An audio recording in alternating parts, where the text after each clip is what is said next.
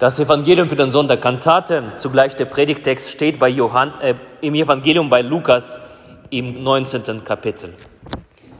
Ehre sei dir, Herr. Als Jesus schon nahe am Abhang des Ölbergs war, fing die ganze Menge der Jünger an, mit Freuden Gott zu loben, mit lauter Stimme über alle Taten, die sie gesehen hatten, und sprachen, Gelobt sei der, der kommt, der König in dem Namen des Herrn. Friede sei im Himmel und Ehre in der Höhe. Und einige von den Pharisäern in der Menge sprachen über ihn, Meister, weise doch deine Jünger zurecht. Er antwortete und sprach, ich sage euch, wenn diese schweigen werden, so werden die Steine schreien. Das ist das Evangelium unseres Herrn Jesus Christus. Lob sei dir, Christus.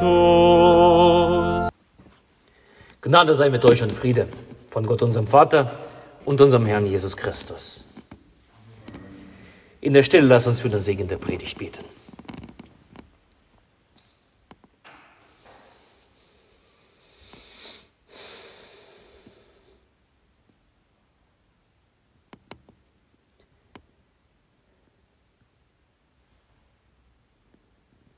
Herr, dein Wort ist meines Fußes Leuchte und dein Licht auf meinem Wege. Amen. Singt nicht. Das erklingt aus dem Mund der Pharisäer. Singt nicht. Jesus erteile ihnen doch ein Singverbot.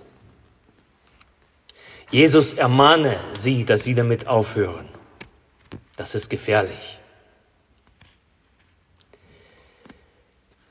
Eine Menge um Jesus herum fängt an zu singen, als Jesus nach Jerusalem einzieht. Diese Szene ist uns hoffentlich allen bekannt. Jesus auf dem Esel zieht ein nach Jerusalem. Wir gedenken daran am ersten Advent, in der adventlichen Erwartung des Christkindes. Gott kommt uns entgegen als ein kleines Kind. Und am ersten Advent lesen wir von dieser Begebenheit als Jesus einzieht nach Jerusalem. Und wir singen dazu, macht hoch die Tür, die Tor macht weit, es kommt der Herr der Herrlichkeit. Ein König aller Königreich, ein Heiland aller Welt zugleich, der Heil und Leben mit sich bringt, der halben jauchzt, mit Freuden singt. Gelobet sei mein Gott, mein Schöpfer, reich von Rat. An diese Begebenheit gedenken wir zum Palmsonntag, der Sonntag, der die heilige Woche einläutet, die Karwoche. Jesus beim Einzug nach Jerusalem, um am Kreuz sein großes Opfer zu bringen für unsere Schuld und Sünde. Da gedenken wir an den Einzug Jesu nach Jerusalem.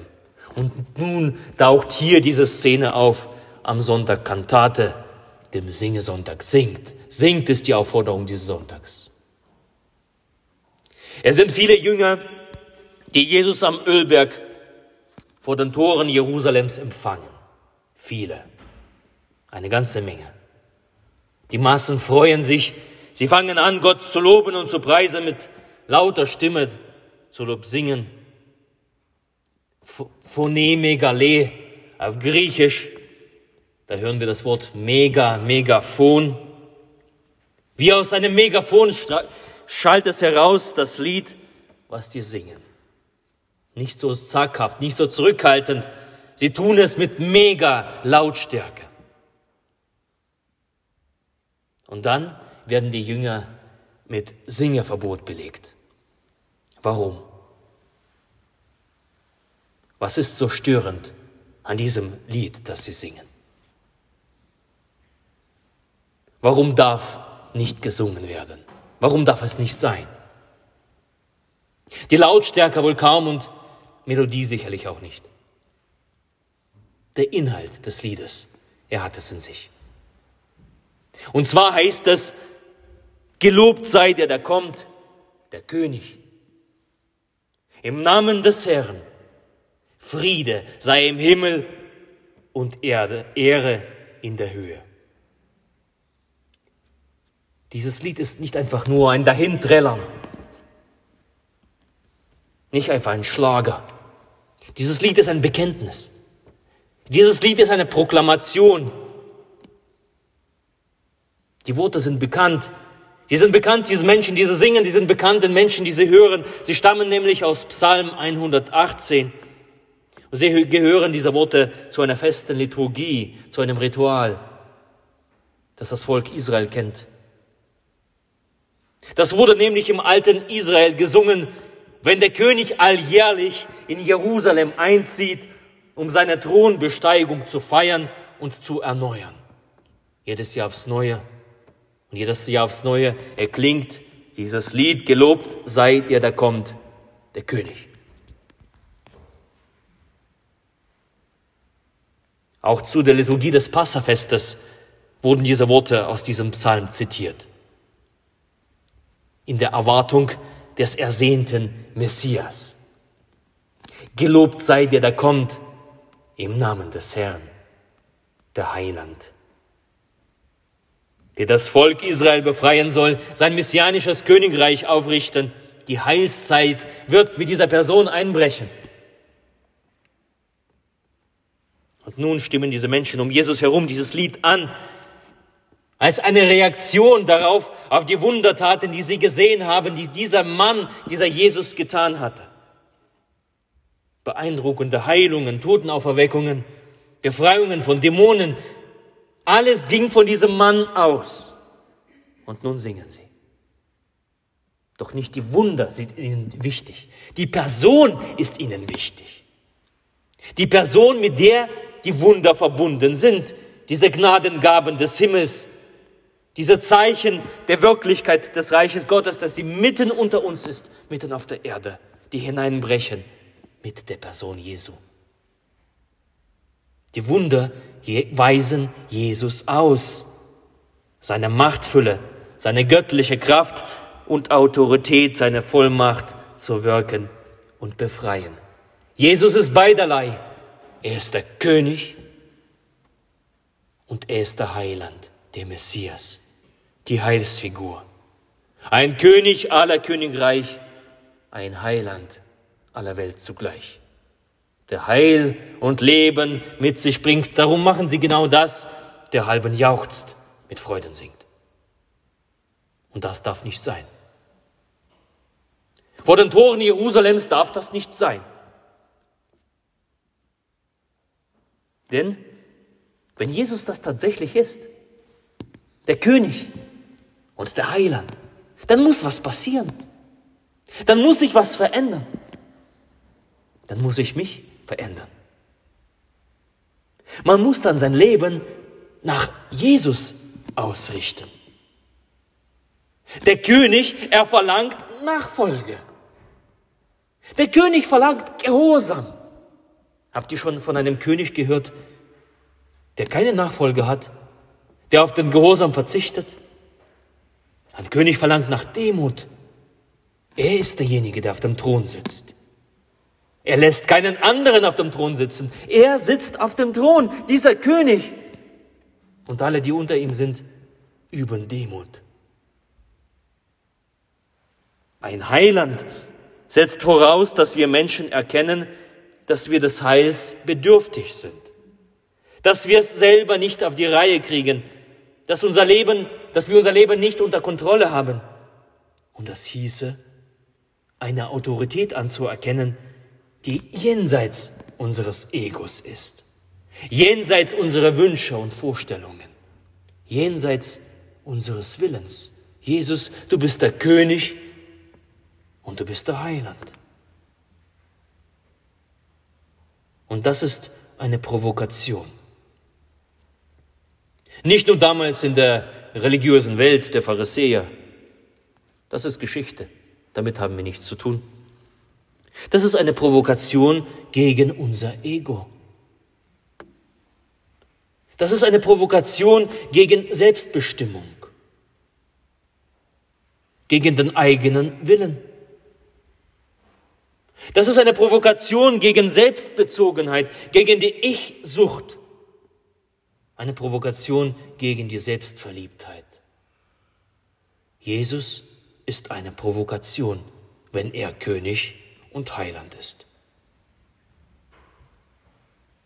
Es kratzt an einem, wenn man eingestehen muss, dass ich nicht nur mir selbst Rechenschaft verpflichtet bin, sondern jemanden, der es besser weiß, der alles in seiner Hand hält, durch den alles erschaffen ist, das Sichtbare und das Unsichtbare. Es ist eine Provokation.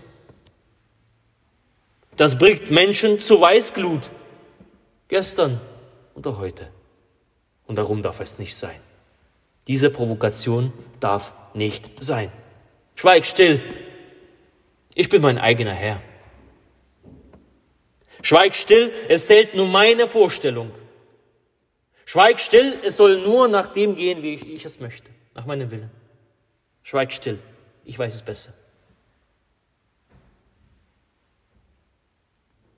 Eine selbstgerechte Welt, eine selbstgerechte, selbstgerechte Menschen möchten den Jüngern den Lobpreis austreiben wie einen Dämon.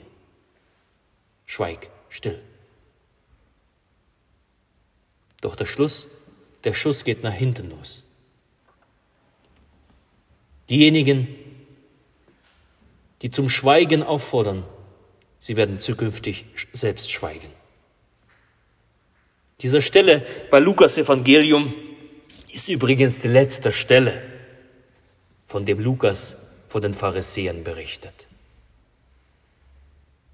Nachdem sie das Singen und den Lobpreis verbieten wollten, hatten sie nichts mehr zu sagen.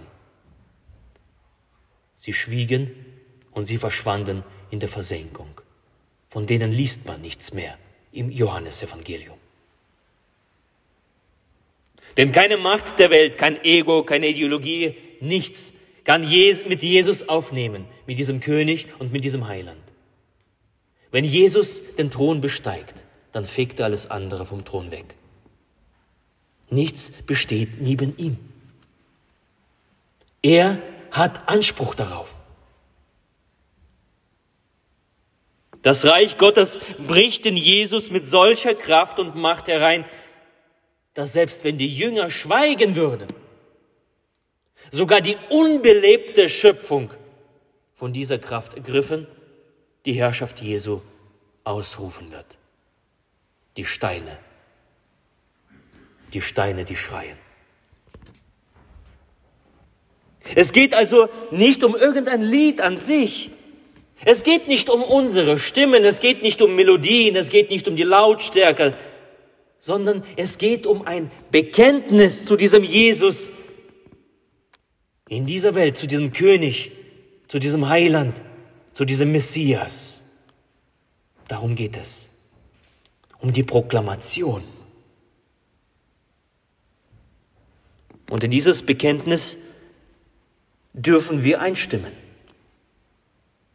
Ob wir dazu eine Melodie singen oder das in unseren Herzen mittragen, in dieses Bekenntnis darf ich sprechen. Ach, ich bin viel zu wenig zu rühmen seinen Ruhm. Der Herr allein ist König, ich eine welke Blum. Jedoch, weil ich gehöre gen Zion in sein Zelt, ist's billig, dass ich mehre sein Lob in aller Welt. Dieser Lobpreis ist eine Proklamation, ein Bekenntnis von höchster Bedeutung. Nicht damals in der Vergangenheit, wie gesagt, damals Geschichte. Das interessiert uns nicht, sondern heute und in der Zukunft. Denn es wird, diese Worte werden eines Tages erklingen, genau diese Worte. Wie Jesus einst gesagt hat, ihr werdet mich von jetzt an nicht mehr sehen, bis ihr sprechen werdet, gelobt sei der, der kommt im Namen des Herrn. Bei dem ersten Einzug Jesu nach Jerusalem wurden diese Worte gesprochen, gesungen, ausgerufen. und bei seiner Wiederkehr. Genau dieselben Worte. Gelobt sei der, der kommt im Namen des Herrn. Und wir leben zwischen diesen beiden Lobpreisen.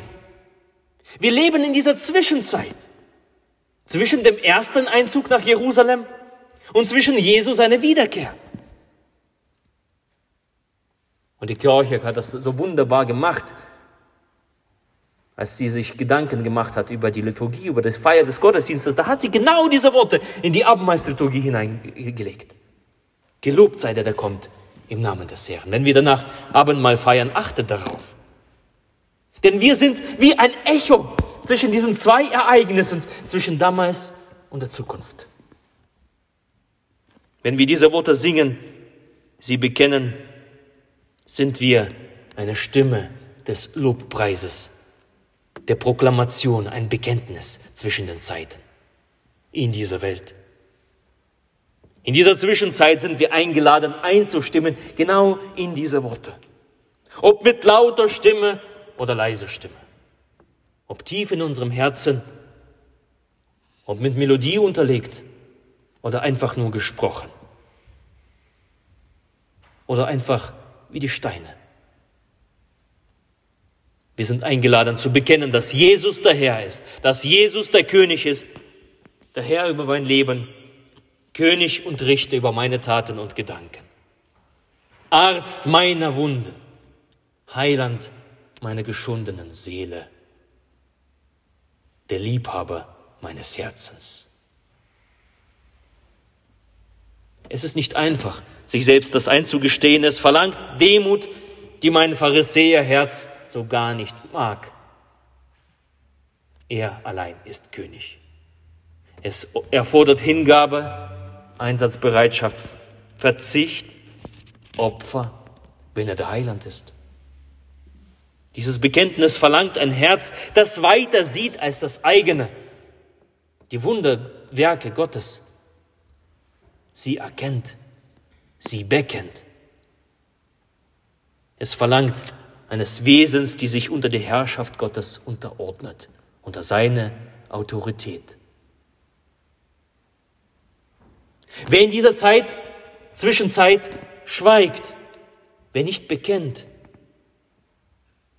ähnlich den Pharisäern, ist er außerhalb dieser neuen Schöpfung und wird nicht mehr.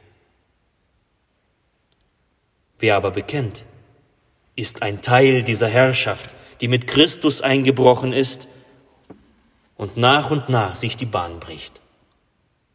Wer bekennt, Jesus ist der König, er ist der Messias, wer bekennt mit seinem Munde, der hat Anteil an dieser himmlischen Wirklichkeit, an der Herrlichkeit Gottes in der Höhe und an seinem Frieden im Himmel und hier auf Erden. So lass uns in dieser Zwischenzeit nicht schweigen. Lass uns bekennen, Gott loben und preisen, laut oder leise, mit unserem Mund und mit unserem Herzen. Lass uns ihn bekennen, er allein ist König. Er allein ist der Heiland. Und der Friede Gottes der Höhe ist als alle Vernunft. Bewahre eure Herzen und eure Sinne in Christus Jesus. Amen.